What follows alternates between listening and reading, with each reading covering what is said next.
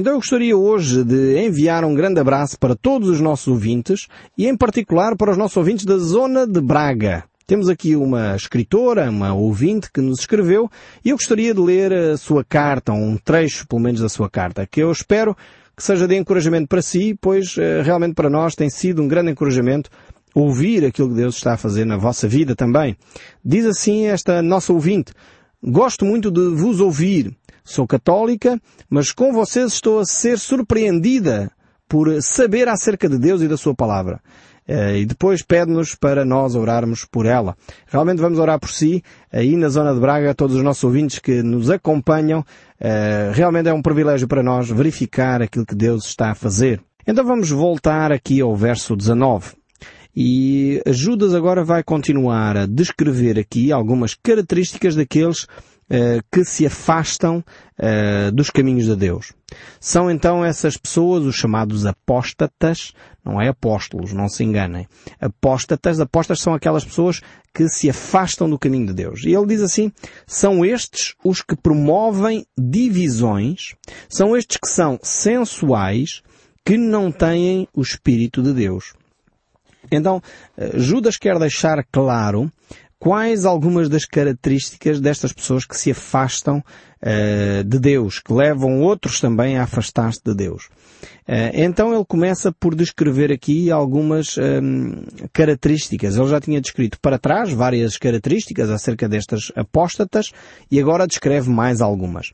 Ele primeiro fala destas pessoas que causam divisões. E esta ideia aqui um, são as pessoas que saem da verdade. Não é necessariamente as pessoas que saem da comunidade. Uh, não confunda uh, as ideias. Aliás, uh, nem poderia ser assim porque o próprio Judas está a dizer que estas pessoas entraram de uma forma dissimulada. Ou seja, eles entram na comunidade para criar divisão. E que divisão é esta? Não é a pessoa que afirma a verdade. É antes pelo contrário. É a pessoa que começa muitas vezes com um discurso uh, de unidade e com um discurso de bonito uh, a dizer coisas contrárias à verdade de Deus.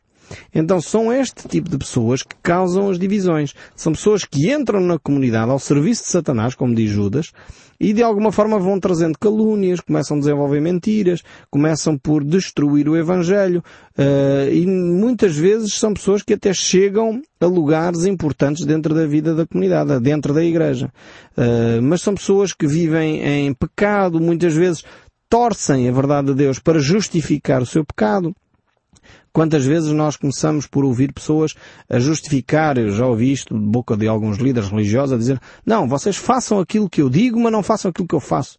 Mas onde é que isto está escrito na Bíblia e onde é que eh, há algum fundamento para este tipo de, de política, deste tipo de discurso? Claro que não. A Bíblia diz que aquele que é um líder religioso tem que ser coerente, tem que viver de acordo com o princípio de Deus antes de dizer aquilo que a palavra de Deus diz. Isto não quer dizer que o líder religioso é perfeito. Longe, longe disso. Os líderes religiosos também pecam, falham, mas pedem perdão, arrependem-se e retomam o seu caminho, como qualquer outro cristão. Mas pelo menos têm a hombridade de assumir as suas limitações e as suas falhas. Mas não torcem a verdade para justificar os seus erros que é o que por vezes se ouve algumas pessoas a torcer a verdade e a dizer que receberam uma revelação de Deus para poder então ter um caso extraconjugal. Isto não é de Deus. Isto não vem das Escrituras. Não entrem nesse caminho, porque realmente são erros doutrinários. Ou pessoas que justificam, e hoje temos comunidades uh, que vão por essa via, têm uma ostentação, uma riqueza, a própria igreja tem uma riqueza tremenda e justificam isso. Uh, tranquilos da vida, uh, vivem essa ostentação e ainda acham que isso é o caminho da fé. Acham que isso é que é ter fé. E até justificam dizendo que o cristão tem que ser rico e o cristão tem que ter uh, prosperidade. E é um discurso que soa bem a muita gente mas na realidade é um discurso que não está em conformidade com as Escrituras. A Bíblia mostra que o cristão vive sim preocupado com o próximo. Não quer dizer que o cristão tem que ser eh, pobre ou há cristãos ricos. Não é pecado ser rico. A Bíblia diz que o que é pecado é, é ter o amor ao dinheiro. E isso, o amor ao dinheiro, há aqueles que, que o têm sendo pobres e há amor ao dinheiro aqueles que têm sendo ricos. Então o problema não é ser rico. Agora, a Bíblia também não promete em lado nenhum que um cristão, por ser cristão, vai ser rico. Mas o nosso Deus promete que aquele que buscar em primeiro lugar o seu reino e a sua justiça, as outras coisas lhe serão acrescentadas. E Jesus ali estava a falar do cuidado que Deus tem para com o seu povo. Agora, não está a dizer que o cristão tem que ter um Mercedes e que tem que ter um Ferrari e uma casa com piscina. Não é nada disto que a Bíblia ali está a ensinar. Temos que considerar as necessidades do próximo e um cristão tem que estar preocupado com o seu próximo. É isto o ensino de Deus. Então aqui eh, Judas vai nos descrever que estas pessoas eh, preocupam-se mais consigo mesmo do que com o seu próximo e têm esta atitude eh, de promover divisões. Ou seja, são pessoas que introduzem eh, falácias, mentiras, uh, engano dentro da comunidade e são elas que promovem divisões. Isto não quer dizer que as pessoas que saem da comunidade, e às vezes as pessoas que querem se manter fiéis à verdade são os primeiros a sair da comunidade, uh, não são esses que estão a promover a divisão. Quem confronta o erro não é quem está a promover a divisão. Quem está a promover a divisão é aquele que efetivamente está a viver fora da vontade de Deus. E olha que Satanás é subtil. Muitas vezes ele, conhecendo as Escrituras, até usa esse tipo de linguagem, uh, levando aqueles que querem fazer uh, a verdade vir ao de cima, conhecida, a sentirem-se mal. Dizem, não, mas vocês estão a promover a divisão na igreja, coisas deste género. E nós temos que ficar firmes na palavra de Deus. É verdade que Cristo Jesus nos ensinou que aquele que não tem pecado seja o primeiro a tirar a pedra, mas Jesus não está a ensinar nesse discurso que não vamos uh, nunca uh, tratar do pecado. Jesus não está a ensinar isso. Não quer dizer que vamos permitir que as pessoas estejam a viver em adultério, a viver em pecado, a roubar e a mentir e a corromper-se daqui e dali e não vamos dizer nada. Não, não é isso que a Bíblia ensina. Aliás, nós encontramos no ensino bíblico que aquele que é filho de Deus deve ser santo como santo é Deus. Esse é o desafio para cada um de nós, caminhar em santidade. E um filho de Deus que caminha em santidade não pode estar a tolerar alguém que vive em pecado. Não é que comete pecado. Quem comete pecado todos nós cometemos. Mas viver sistematicamente em pecado, não havendo arrependimento, não havendo mudança de atitude, os filhos de Deus têm a responsabilidade de chamar a atenção e de ser eles os promotores da restauração dessa pessoa que vive em pecado. Então, eh, não se deixem iludir eh, com discursos que parecem eh, pseudo-cristãos, mas que na realidade são para continuar a esconder e a camuflar o pecado.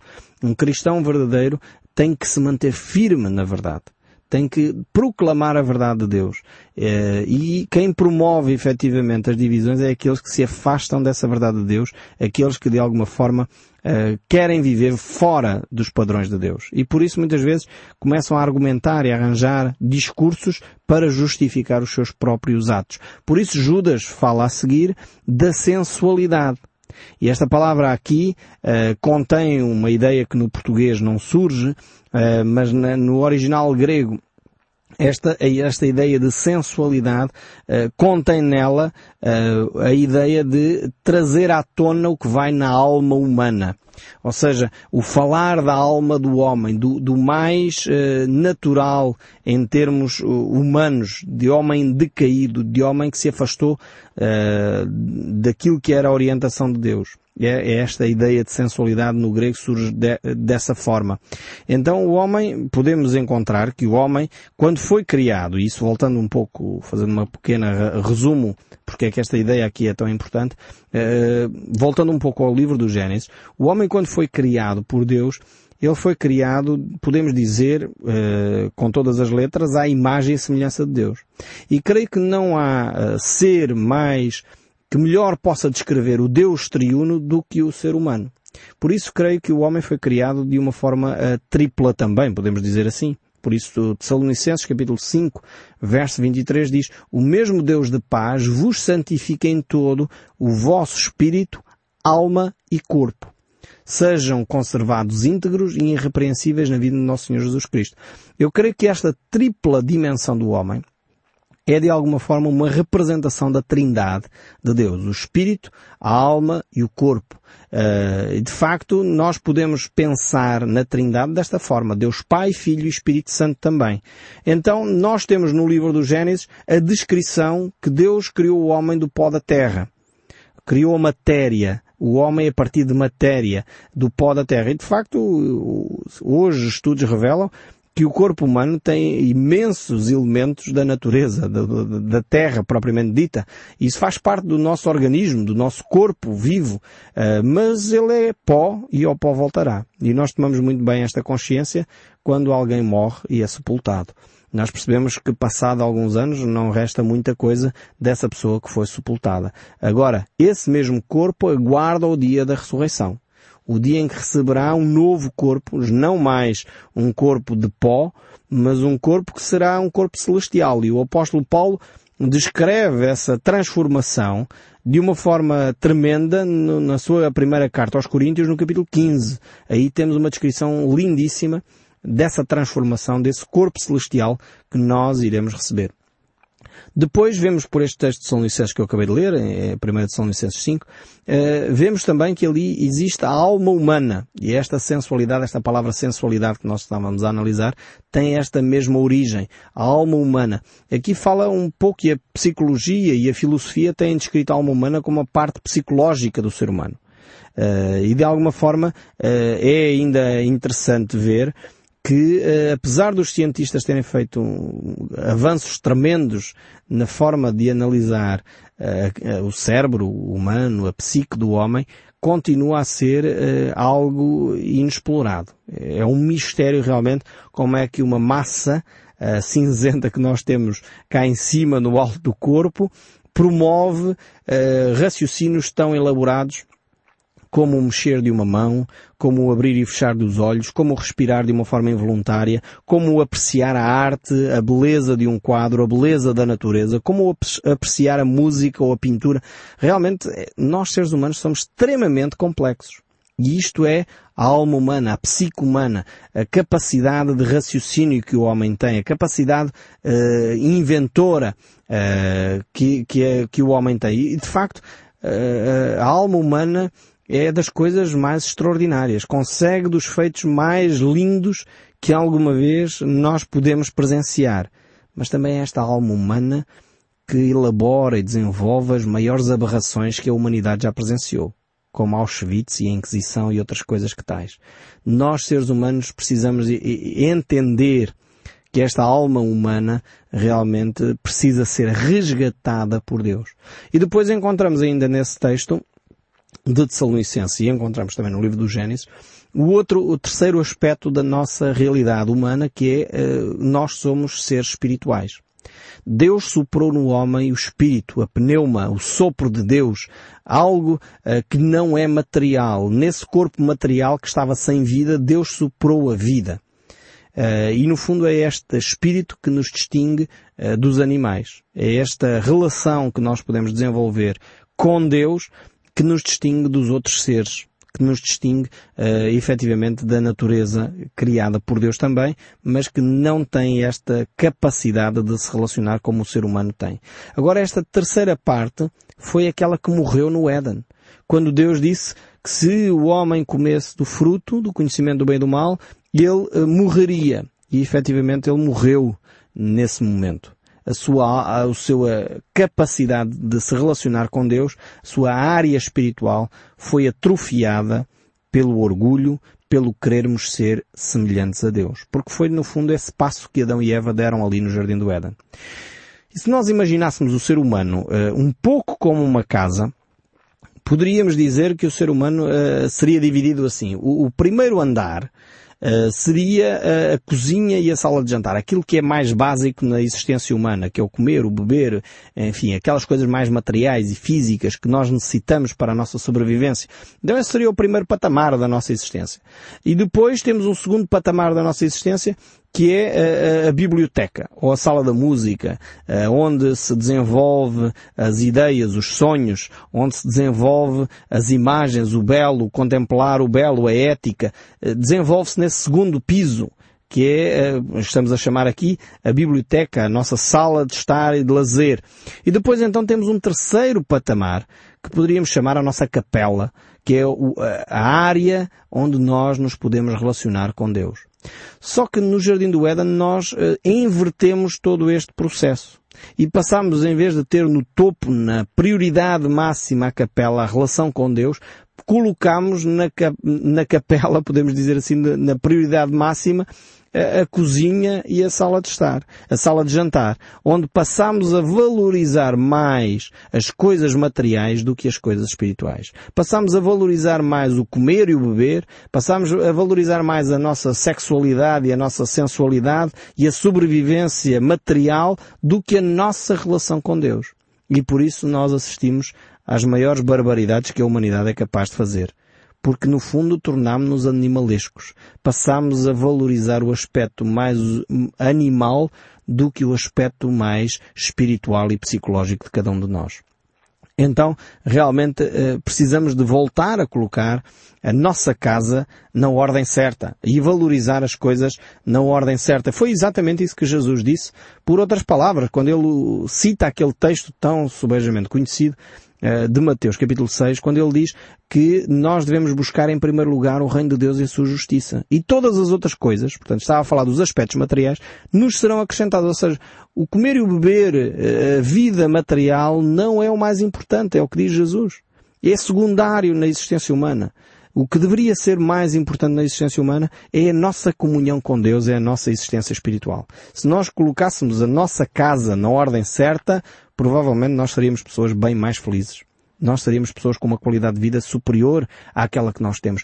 É só analisar. Nós andamos numa correria desenfreada para o comer e para o beber, para o vestir, para o bem-estar, para a casa, para o carro, para, para podermos andar na moda e nós avaliamos que nesta última geração eh, é a geração com mais depressões, já se chama a doença do século, de mais angústia que nós presenciamos eh, na face da Terra. Porquê é que isto acontece? Se nós estamos a valorizar tanto os aspectos materiais, porquê é que na realidade, eh, eh, em termos emocionais, em termos espirituais, continuamos a sentir vazios? Eu creio que a resposta está aqui. Nós precisamos voltar a colocar em ordem a nossa casa colocar em ordem a nossa relação com Deus. Aliás, o apóstolo Paulo escreve de uma forma tremenda, Romanos capítulo 8, é um capítulo lindíssimo das Escrituras, recomendo vivamente que o leiam todo em casa, mas uh, vou só citar aqui alguns textos deste Romano capítulo 8, quando Paulo descreve esta, esta atitude que nós temos de inverter as prioridades. Ele diz, porque os que se inclinam para a carne cogitam das coisas da carne, mas os que se inclinam para o espírito, para as coisas do espírito porque o pendor da carne dá para a morte. Percebem agora porque é que há tanta depressão, tanta desgraça, tanta miséria, porque é que nos sentimos tão vazios? Porque valorizamos as coisas da carne. Mas o do Espírito para a vida e para a paz. Queremos encontrar paz? Precisamos valorizar as coisas de Deus. Precisamos valorizar a Bíblia, a oração, a comunhão com os irmãos, a comunhão com Deus, valorizar os, os aspectos espirituais da questão. O amor a Deus e o amor ao próximo. E aí vamos começar a viver e a ter paz no nosso coração. Por isso o pendor da carne é inimizado contra Deus pois não está sujeito à lei de Deus, nem pode mesmo estar. Portanto, os que estão na carne não podem agradar a Deus. E segue o verso, o verso 9 ainda de Romanos capítulo 8 a dizer, Vós, porém, não estáis na carne, mas no Espírito, se de facto o Espírito de Deus habita em vós. E se alguém não tem o Espírito de Cristo, esse tal não é dele. Olhem bem isto aqui, este verso, este verso aqui de Romanos capítulo 8. Se alguém não tem o Espírito de Cristo, esse tal não é dele. Nós, para nos relacionarmos com Deus, temos que ter o Espírito de Deus em nós. Temos que ter recebido o Espírito Santo. Sem o Espírito Santo em nós, nós não pertencemos a Cristo. E como é óbvio, sai diretamente deste texto a pergunta. Você já tem o Espírito de Deus em si?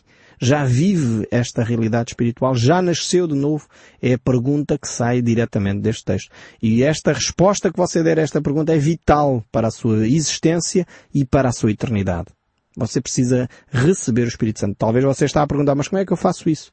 O texto bíblico diz pela fé em Cristo Jesus confessando o seu pecado a Cristo, reconhecendo que sem Cristo você não pode viver e que precisa do sangue de Jesus Cristo para purificar o seu pecado e precisa de Jesus Cristo para transformar a sua vida recebendo como seu Senhor e Salvador, permitindo que seja Deus agora a conduzir a sua vida. Quando faz esta oração, a palavra de Deus promete que o Espírito Santo vem sobre si. E o apóstolo Paulo descreve agora esta luta não desaparece só porque o Espírito Santo vem sobre a sua vida. Eh, de facto, dá-nos uma nova ferramenta. Deus está do nosso lado. Mas, como diz Gálatas capítulo 5, verso 17, diz, a carne milita contra o espírito e o espírito contra a carne, porque são opostos entre si. Para os que não façais o que porventura seja o vosso querer. Então há uma luta. Mesmo tendo recebido o Espírito Santo de Deus, continua a haver esta luta que é descrita aqui pelo apóstolo Paulo e ele escreve ainda em Coríntios capítulo 15 que o primeiro homem Adão foi feito alma vivente. O último homem, porém, uh, o último Adão, porém, é espírito vivificante. Mas não é primeiro o espiritual e sim o natural e depois o espiritual. O primeiro homem formado da terra é terreno, o segundo homem é dos céus. E ele continua a descrever neste capítulo 15 de forma tremenda esta questão do homem espiritual, esta questão da espiritualidade que cada um de nós pode desenvolver. Então, voltando aqui a Judas, no verso 20, vemos que Judas está então a falar aos amados, àqueles que são cristãos, e ele vai dizer como é que nós devemos viver uh, neste período. E ele diz, uh, Judas volta a dirigir-se então a estes cristãos e desafia-os a edificando-vos a vossa fé santíssima, orando no Espírito Santo. Então como é que nós podemos viver em dias difíceis? Como é que nós podemos viver em dias onde as pessoas se afastam cada vez mais do conhecimento de Deus? Ele desafia-nos a estudar a palavra. Como é que nós nos edificamos a nossa fé? A fé vem pelo ouvir, e ouvir a palavra de Deus. Não podemos ficar preguiçosos. Se queremos crescer na fé, temos que ler as Escrituras. Não há outra forma miraculosa para crescer na fé. A fé vem pelo ouvir e o ouvir da palavra de Deus. É ótimo se você já está a ouvir o programa O Som do Livro fica com o conhecimento geral das Escrituras, desde o Gênesis ao Apocalipse, se acompanhou os cinco anos de programação que nós temos, de certeza que está a ser tremendamente enriquecido e nós temos tido várias cartas dos ouvintes que nos descrevem exatamente isso. Mas é necessário você fazer o seu próprio trabalho de casa. Ler as Escrituras, conhecer bem a Palavra de Deus. Não pode só ficar com os Evangelhos ou com os Salmos. Tem de ter o conhecimento de toda a Escritura. Aliás, o apóstolo Paulo, mais uma vez a Timóteo, ele diz Ninguém despreza a tua mocidade, pelo contrário, torna-te padrões dos fiéis na palavra, no procedimento, no amor, na fé e na pureza. Até a minha chegada aplica-te à leitura, à exortação e ao ensino. E aqui a leitura está a falar da leitura das Escrituras. Não te faças negligente para com o dom que há em ti, o qual te foi concedido mediante profecia com a imposição das mãos do presbitério medita nestas coisas e nelas ser diligente para que o teu progresso a todos seja manifesto. Veem bem qual é o desafio de Paulo a Timóteo. Depois ele diz toda a escritura é inspirada por Deus, é útil para o ensino, para a repreensão, para a correção, para a educação na justiça. E este é o desafio de Deus para si também. Aplique-se ao conhecimento da palavra ensine e receba ensino das Escrituras e verá como a sua vida vai ser diferente, porque passou a aplicar o conhecimento que tem de quem Deus é e aquilo que Deus quer para a sua vida. Nós no próximo programa voltaremos a estes textos e a ver mais aspectos, mais seis aspectos de como nós podemos aplicar às nossas vidas em momentos difíceis, como nós podemos viver estes dias, no fundo, que estamos a viver através da Palavra de Deus. E eu espero sinceramente que o som deste livro continue a falar consigo, mesmo depois de desligar o seu rádio. Deus o abençoe ricamente e até ao próximo programa.